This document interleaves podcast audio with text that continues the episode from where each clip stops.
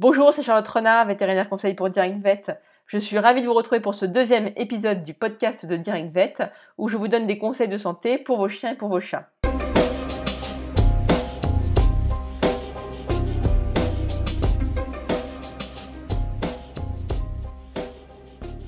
Donc euh, quand on est vétérinaire, une question revient souvent, c'est euh, j'ai un chat qui vit à l'intérieur de l'appartement et qui ne sort jamais, est-ce qu'il peut quand même attraper des puces?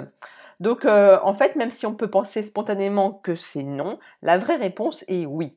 Alors comment est-ce que les puces arrivent à l'intérieur? Eh bien les puces en fait peuvent provenir de n'importe quel animal qui a accès à la fois à l'extérieur et à l'intérieur de votre habitat et qui va donc ramener les puces à l'intérieur. Par exemple un chien, un autre chat qui va dehors, etc mais vous n'avez pas de chien, vous n'avez pas d'autre chat qui sort. Alors, est-ce que c'est quand même possible? Eh bien, réfléchissez bien. En fait, c'est vous qui êtes l'animal qui entre et qui sort dehors et qui peut ramener les puces à l'intérieur.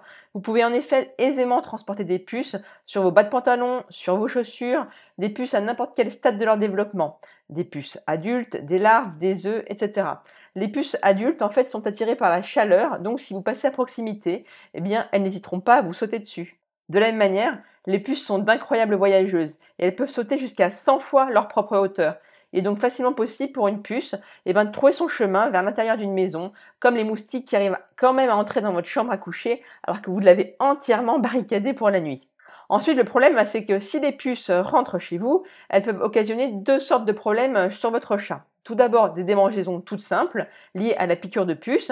C'est une maladie qu'on appelle la pulicose. En fait, ces démangeaisons ne s'accompagnent en général pas de lésions de la peau ou de perte de poils. Eh bien, c'est juste que le chat se gratte, se démange. Si vraiment il y a beaucoup de puces en plus, lors de pulicose, eh bien celles-ci peuvent aussi venir euh, vous piquer les jambes et à ce moment-là, ça fait des petits boutons rouges qui sont pas très agréables.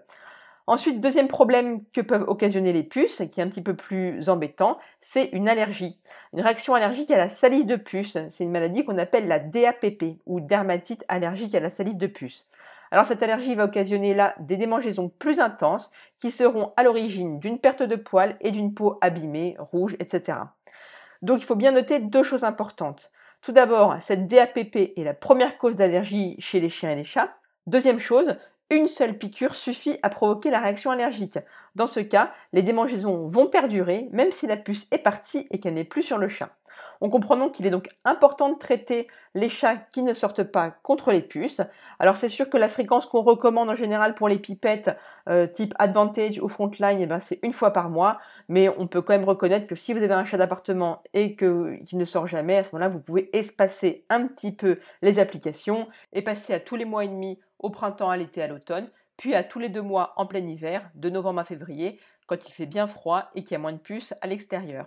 Voilà, cet épisode est maintenant terminé, j'espère qu'il vous a plu. N'hésitez pas à vous abonner pour ne pas rater les prochains épisodes. Je vous dis à bientôt et en attendant, n'oubliez pas, les animaux sont notre équilibre, alors protégeons-les. Ciao